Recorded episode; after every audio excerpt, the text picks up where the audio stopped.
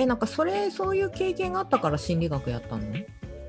そういうわけではないそういうわけではない。あの、うん。結構原体験的なものって、うんあのいくつも重なってるような気はするんだけど、はい人間をか観察ししてうん。変変な生き物だなと思って他人事として興味が出て、出たりうん。したんだろうねさっきのスクールカーストの話とかもそうなんだけど、うんうんうん。こいつらなんでこんな序列作ってんだろうとかね。よくわかんない。いや後にして思えばだよ、あの本人たちが序列作りたくて作ってるっていうことじゃなくて、自然発生してるっていうのは、今はわかるけど、そうね。うんうんうん。当時は、なんでこいつらこんなに序列作ったり、こう、無意味に人を傷つけたりうん。すると何なんだって、今は理屈で説明できるけど、うん。何なんだろうっていう、まあ、多少嫌悪感も混じりながらだけど、まあ、うん。好奇心といえば好奇心。うん。で、年取っていくと、だんだんそういうクラスの中でとか以外にも、大人、あ、まあ結構大人の中で暮らしてる子だったから、うん。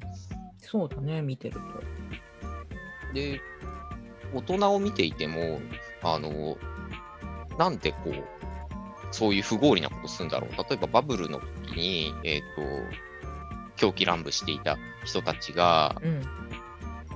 えっ、と、足元救われたかのように、えっ、と、うんうんうんみんなリストラだ、なんだ、みたいな、っそうね。うん。ていうのをニュースで見たりして、うんうんああ、え、でもそ、そんな、そんななんか、うーん、た全然確からしくないものを、うん。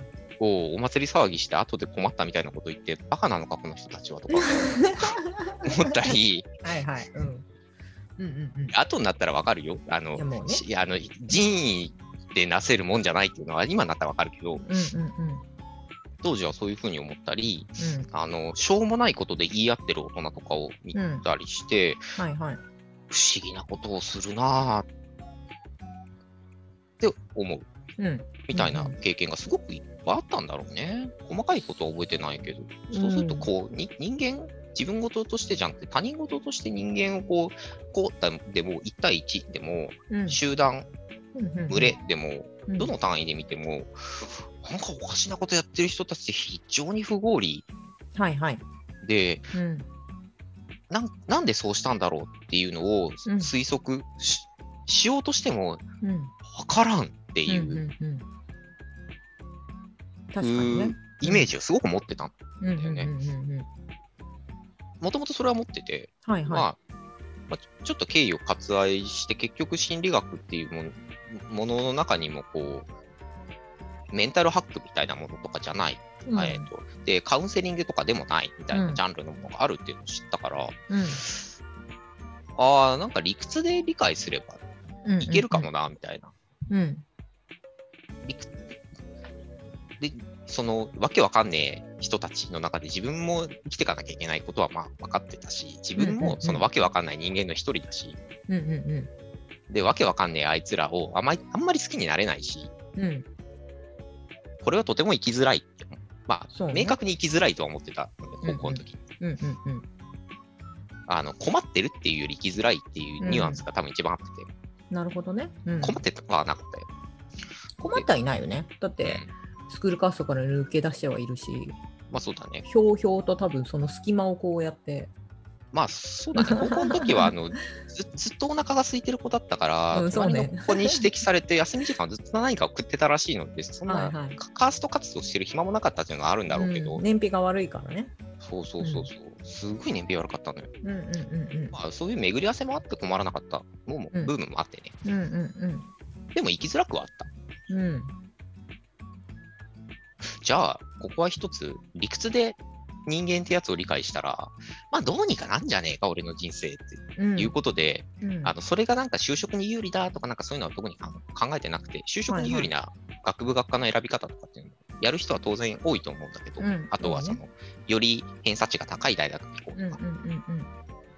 そういう就職を見越して、そういうことを選ぶ人もいると思うんだけど、まあそれはじゃあ最悪、あの大学に2回入るということにしてって、はいはいはい。うん。いううんうんうん面白い。うん。一旦はあの自分の人生生きづらいまま多分ずるずる多分無理だから一旦勉強しよううん理屈で人間を分かろうっていうことに振りたくなったんので心理学を勉強するっていう決心をしたのは、決心をしたところまではそんな感じ。ね、今聞いてるとやっぱ社会心理学っぽいよね。いわゆるそのカウンセリングとか心がどうかどういうふうに人間を形成しているのかっていうよりも、うんなんか行動と社会のその行動とか選択とかそっちの方っぽいよね。環境から作られて、人はどうやって、まあ、選択決定をして社会を作るのかとかそういうことの方が興味あるっぽいよね。うんうんうん、そうそうそう。だからなんか、専門が一応心理学って言っても、社会心理学を専攻していたこと自体、結構、うん。まあ、運よく当たりを引いた感じ。うん、そうだね。だったね。うん。これで、だって、心理学って聞いて、あの、多分最初期の頃、ネボちゃんが入ってきて、最初の頃に心理学やってるって聞いて、心理学っぽくねえなと思ってた。どういう意味だ？心理学っぽいのイメージああ、いや、なんかその心試理し、試しに聞いてみたいんだけど。いや、なんだろう、やっぱ心理学勉強してきましたっていう人って、そのもともと自分のメンタル壊れてたとか、あとなんだっけ、そのごご家族にそういう方がいらっしゃったとかね、ああ、はいってはい、はい。いう体験をされてる方の方が多い印象、わかんない。ね、あの、痛み総研なので、大して数は少ない。けど、割とそういう人が多い印象だったけど、まあでも確かに私の周りのもう一人別の心理学科の子は、男の子は、ねぼちゃん近いなと思って、別に本人、超寝やかだし、すげえモテるけど、なんで心理学興味あるのみたいなこと聞いたら、その、統計学統計的に見ていくのがやっぱ好きだっつってたから。うんうんうんうんうんうんうん。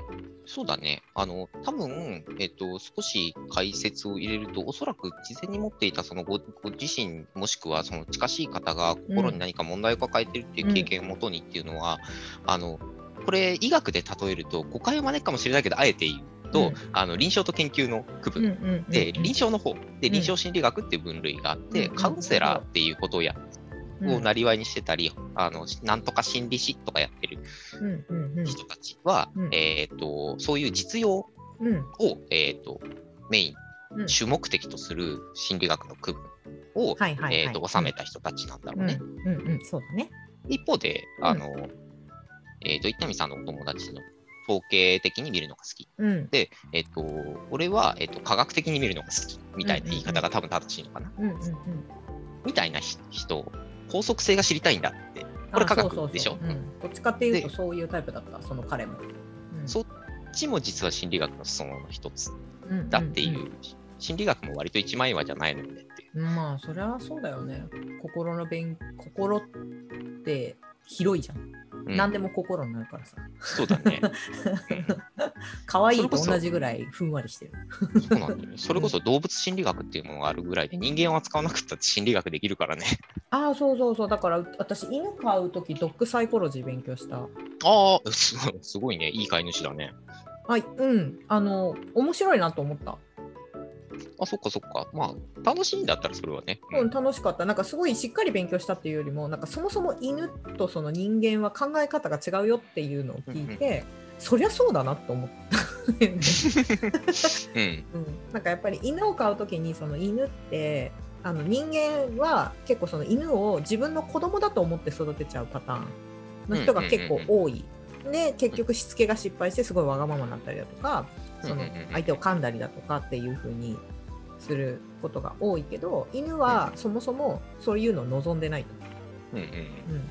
あの群れで生きる。そもそも群れを作って生きるものだからリーダーがいた方が楽だよっていう。うんうんうんうん。だから親子関係じゃなくて同胞として振る舞えってこと？そうそうそう。上下関係がしっかりしていて、で2番手ぐらいがやっぱ好きなんだって。あ うん、ーあーまあ狼を家畜化した生き物だっていうすごい乱暴な捉え方をしたら当然上はなんか1個はいないとね。ってういう。ん、上がいて自分をちゃんと支持してくれるものがいた方がリーダーがいた方が圧倒的にパフォーマンスが上がる生き物だよみたいな話を聞いてだから飼い主がちゃんとその指導するとか、うんうんうん可愛がる時とそのちゃんとしつけをする時っていうところをしっかり分けた方がいいみたいな話を聞いて、うんうんおっしゃる通りだなと思ってそりゃそうだよね。そううん、だって人間じゃねえしなみたいな。うん。理にかなってるね。うん、超ね論理的に説明されてはあそれはそうですねと思ってなんかちょっと一冊ぐらい本読んだぐらいだけどでもなんか超勉強になった。おお、面白いね。うん。そうだよね。だって狼だしねみたいな。そうそうそう、現象は狼だからね。うんそうっていう話を聞いて、そうだよね、動物心理学面白いうんうんうんなと思った。ちょっと面白そうだな。ね、なんか、それ猫版あるかな、にゃんこもあるんじゃない？にゃんこ版もあると思うよ。うん。ね、あの、まあ余談ですが、自分詩にも書いたし、過去別のとこでも言ったことあるけど、一番最初に貢いだ女性は飼い猫だったんですね。うん、書いてたね。ううんん。なん、何ちゃんだっけ？サラダっていう名前だったんだ。サラダちゃん。うん。うん。その数年間経ったと外に男作ってみたいな。その中の一匹がやたら美人猫だったけど、ここが心変わりはできる。あのサラダ、サラダの娘、サラダの娘、なんちゃん？何ちゃん？それはオリーブって名前だったんだけど、オリーブちゃんいいリーブはむちゃくちゃ見た目が整ってる子で、近所でも評判の美人猫だったんだけど、はい。おオリーブに乗り換えちゃえみたいな気持ちにはなれなかったんで、あーサラサラダそのままサラサラダちゃんはずっと一緒にいた住んでたの？外に男作った。外にお時々脱走しして、うん。あの、例のカリカリをザッザッってやると、もうんも近近くにいたら音を聞きつけて戻ってくるっていううんうんうんスタイルだったのね。うん。うん。だから外に男作っていて、兼、あの、俺と一緒に住んでるってことができてたんだけど、まあ、当時小学校1年生とか2年生で、うんうんうんうん。え？みたいな。子供産んだみたいな感じだよね。もうね、後になって大人の目線で解釈し直すと、なんと、なんとグロテスクなことか。やるなぁ。やり手だよね、あいつサラダ。サラダ、やり手だな。あのね、その猫の方がね、人間より成長早いから、あいつが先に大人になっちゃったんだなっていう理解ですね、ね今はね。うん、後から見るとね。ううんん、多分サラダの方が早く大人になるよって言ってたのかもしれないよ。うんかな？でも人間って成長が遅いのよね。そうね、猫になんか永遠に追いつかないよね。うん犬に関しては結構しつけの番組も多いから、ああ。そういうのもまあ見てたのもあるんだけど、なんなんだろうな、それの背景を説明してもらわないと、例えばなんだっけ、うん、今なんかネットフリックスも昨日犬の番犬のしつけ番組見てたけど、なんかちゃんと犬を遊べする遊ばせることによって脳からセロトニンがたくさん出ますみたいな。ドーパミンを出すことで、なんか要は自分が不安だとか恐怖とかをちゃんと解消させましょうみたいな。ああ、すげえ理にかなってると思ってみたいな。うんあの、How to をこうですとだけ言われるより、うんなぜそうなのかセットで言ってもらった方が、うんあのな、なんだろうな理、理系の洗礼を受けてしまった人はすごくしっくりくるよね。うん、なんなんなんで走らせるといいんだけど、まあ、わかなんとなくわかんないけどそれはまあ走る走った方がストレス発散にはなるよねみたいなうん。感じだけどなんかドーパミンとかセロトニンとか言われるとああなるほどみたいな。いやね理系って。えいやね、いやね理系さっきの群れの序列の話もそうだしさ、あのうんし進化的な目線を少し入れるだけでも理解、理解理解っていうか納得度か。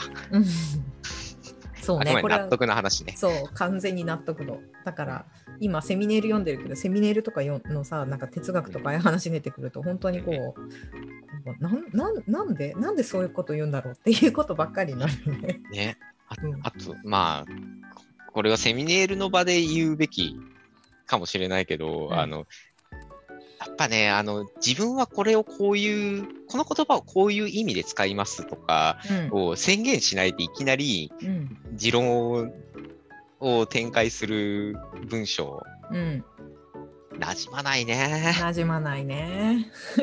だからそこをどうにかしてくんないと納得度まではね、理解はしたかもしれないけど、納得までいかないんだよね。ああ、そっか、うん、そっか、私理解でもう完全把握だよね。把握そうだね把握しました、みたいな。うん、この人はこういうことを言っている。うん、以上。オッケー。それは情報として分かった。そうそう、だから、そうそうそう、情報なんだよね。うん、うんあ、オッケー、情報、情報として、オッケー。ううんんお前が言ってることの情報はこれねみたいな。うんうんうんうんで終わっちゃうんだよね。その理屈、納得という言葉は返さない感じ。そうそうそうそうそう。あくまで把握はしたよ。終わりみたいな。うん。になりがちだよね。うん。だからそこからもう一歩深めるためには多分もっと、それこそ他の本とか、もっとその背景知識的な部分をさ、もっと勉強しなきゃいけないんだなと思って聞いてるけど、そうだね。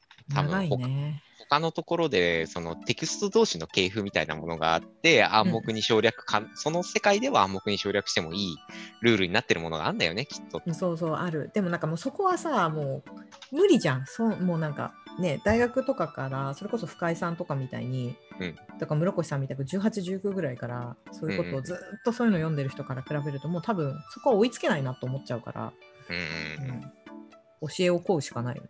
そうだね、うんあの。追いつけないなら追いつけないなりに、でももう一個、あの、価値があるなって思うのが、その、うん、納得しなくても情報としては知ったじゃん。うん、そうだね。うん。情報としては知ったってことは、まあ、あある意味、その、ただ道具を手に入れたってことでもあるから、うんうんうんうんその考え方なりなんなりっていうのをスキーマとして使えるから、うん、物の解釈の時に、こう、あれこれ取り出して使えるうん、メガネみたいなものうん、うん、うんうん。は、結構なんか、その人文系のテクストをわからないなりにも読んでいく中で、まあ、いろんなメガネは手に入れたかなって思って、納得できるのが一番すごいけど、うん、あただ道具を手に入れただけでも、まあ結構人生としてはプラスかもなって思う。でもそうね。確かに。もうなんかそのぐらいの感覚で多分手に入れていかないと、あの読み向き合っていかないときっとパンクしちゃう。そうだね。やっぱり理数系の文章とか論文とかって一個一個定義がすごい明確化されてて私はこれをこうやって定義します。なのでこのこの方法論を使いますっていう前論がすごいしっかり書かれててでなんか数式とかこう表がバーって書かれてるっていう読み方にやっぱ慣れちゃってるから、そうだうね。ん、あの、科学論文にすごく慣れすぎた反動だよね、これは。うんうん、逆を言うとああいう論文はめちゃくちゃ早く読めるけどね。あ、そうだね。う 大体最最初、まあそうだね。どういう目的で接するかによるけど、まあうんとりあえずアブスト読んだ後に、うん結果だけ知りたいんだったら、うんリザルト見るし、うんこの人の論を最初から追いたいんだったら、まあちゃんと序文から読むし、うん。これがどういう位置づけなのか、後の展開が分かっていて、こう、うん後の展開が分かってる場合は、考察だけ読んだりとかもするし、とかね、そうね、うん、順番ぐちゃぐちゃで読んだりもできるから、うんそうそうそう。順番が読めるし自分のその知りたい情報の取り出し方がもう分かるからうん。ちゃんとね。計算式も見たいと思ったら、計算式もちゃんと見て、うんうんうん。そこで自分で方法のところもちゃんと読めばまあまあまあ合ってるかどうかっていう査読まではさすがにできないけど少なくとも、うんうんうん。あこの人はこういう数式を通ってこういう計算をしてここに足したんだなっていうところまでの把握はできるから。うんうんうんうん。なんだかんだ方法のところって、い読むときって、その論文と結構しっかり向き合うときだよね。そうそうそう向き合うとこいつのだ言ってることは妥当なのか、妥当であってほしいけど、あるいは絶対あらを見つけてやる、どっちかの動機でうん。読む場合だから結構しっかり向き合うときだなって、あの、き科学者の方が聞いていたら申し訳ありません。あまあそでもなんか結果の 方法の部分はそう読んでます。でも自分でなんか科学のその自分たちで論文も書いたことさうんあるから分かるけど、結局その先生たちに似たような論文をたくさん並べていってまあ大体おそらくこういうことが今言われてるっていうのを把握した上でこう今度そこの穴探しをするんうですよん、まあね、ここが抜けてるんやなみたいなのを探していってでまあ、それが飯の種になるからね。そうそうそうそうそうっていうやり方を多分して数学とかまあいわゆる科学系の論文って作るからうん。もう全然違うよね。うん、ね。うん。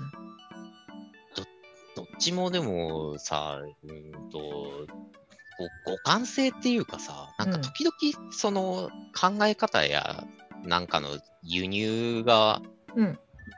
まあ科学とうん。人文っていう風にうん。分けるとすごく乱暴だけど、うん。まあ分かりやすくするためにそういう風に分けると、人文側も科学の、あの、考え方や知識やうん。なんかを輸入したり、逆に科学側は人文のなか何かをこう輸入したりっていうのはんんあるのにねって、うん。いまだに文化が交わらないのそうね。ななんだろうねって。うん、で、向き合む あの交わろうとするとお互い分からんっつって終わっちゃうから、そうそうそうそう。うん、そこはどうなんだろう。授業、授業っていうか学び方のせいなのか、学び方のせいなのかね、何のせいな教育のんだろうね。教育のせいなのかって。でもなんか心理学とかって、あでもそっか、どっちかっていうと科学だもんね。ああ、そうなんだけど、あの、区分？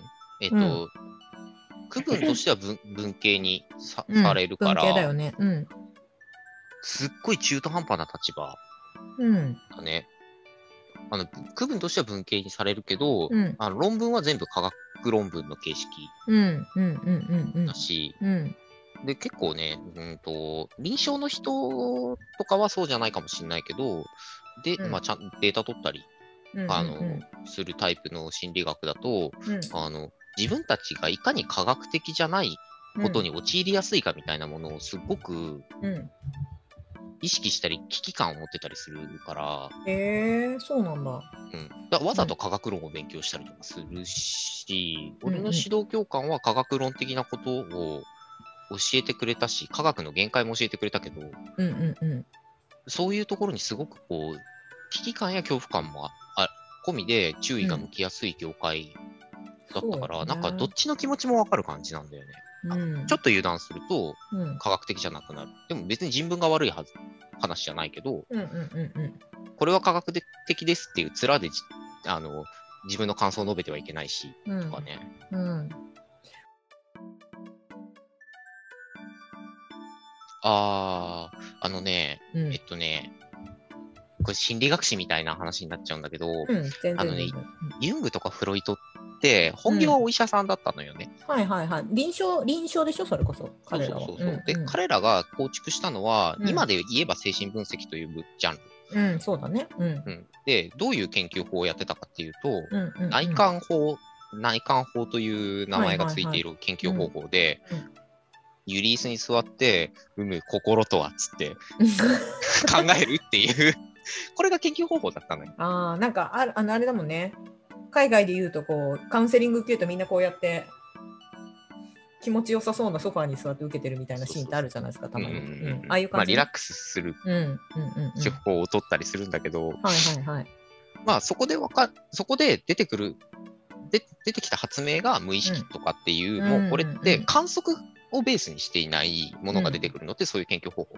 なるほど。うんうんうん。で、観測を先に、先んじる、あるいは観測できることを前提に、うん、彼らはやってなかったんだよね。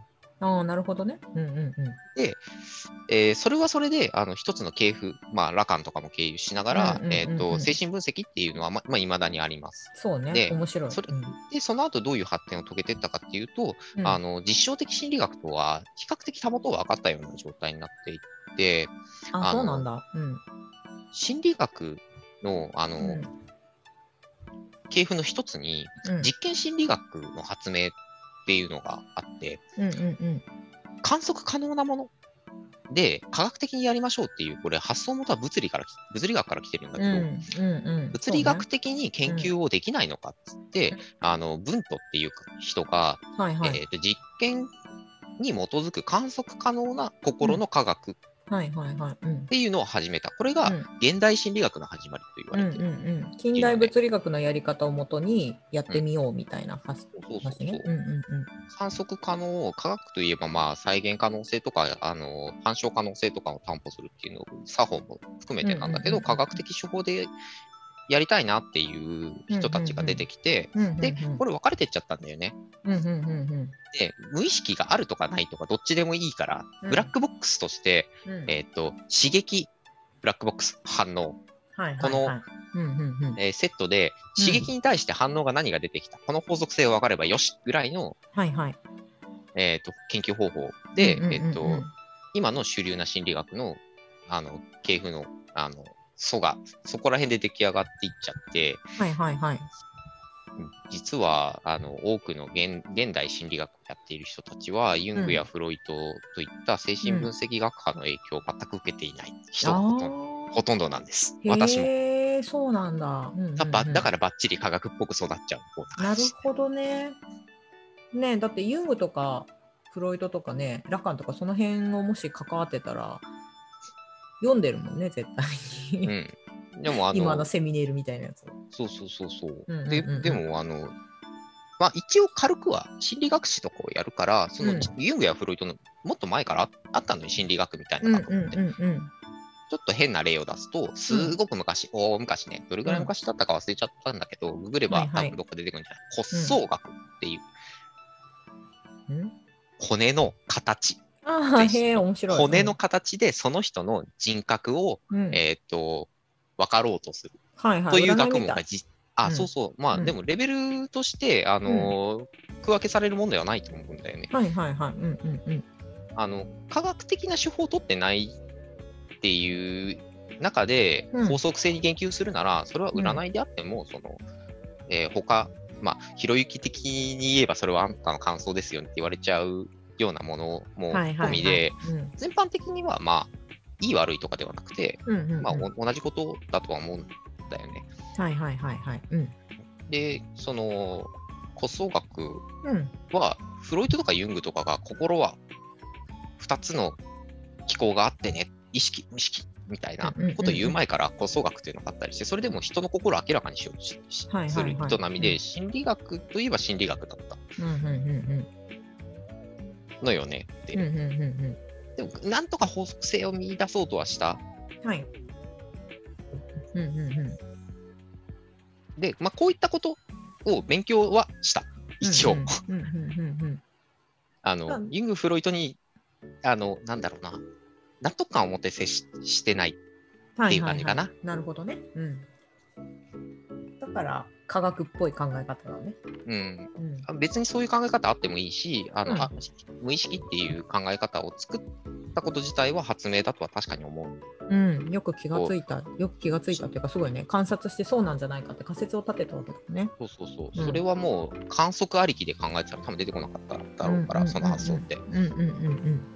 だからすすごい尊敬するし、敬意を持って接するけど、うんうん。じゃあ、あの、自分の学術的なスタンスのコアに取り込むかっていうと、絶対そうではないな。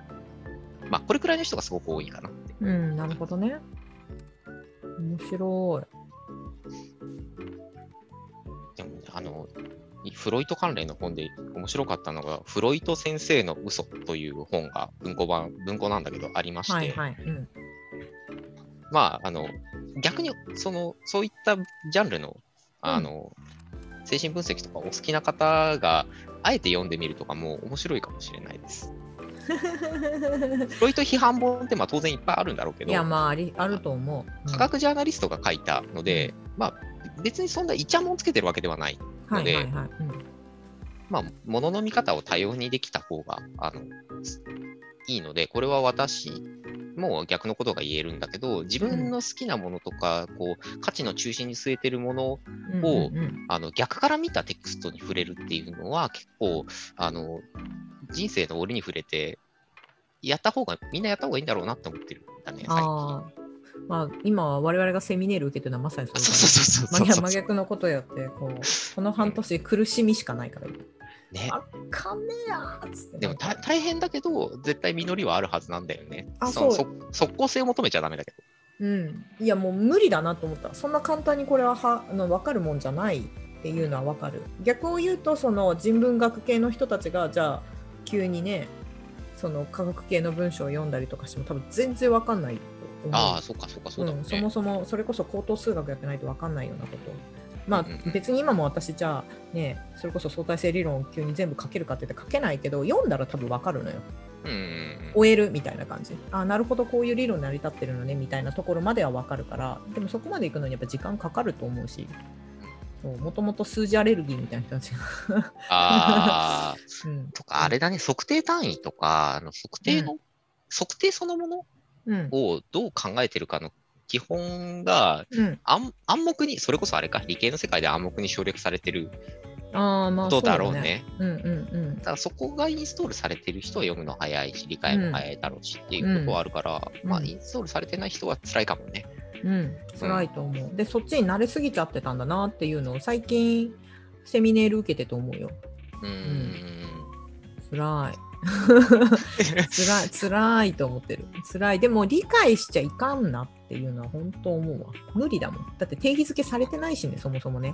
うんうんうんうんあの理解に固執すると身動き取れなくなるなって意味だね。うん、そうそうそうそうそう。うん、それはわかる。この人が何を言ってるのかぐらいでとどまって、さっきも言ったけど、本当にただの道具だよね。道具がたくさん増えましたみたいな。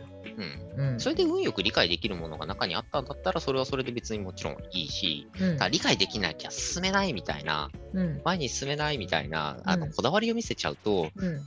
多分それは悪手なんだろうねって思うね。そうね、辛い、辛いなと思うし、多分投げ出すなって思う。うんうんだからなんだっけ、えっと深井さんがなんうんと日本のそのテストの中でやっぱ現代文はすごいよくできてるっていうふうに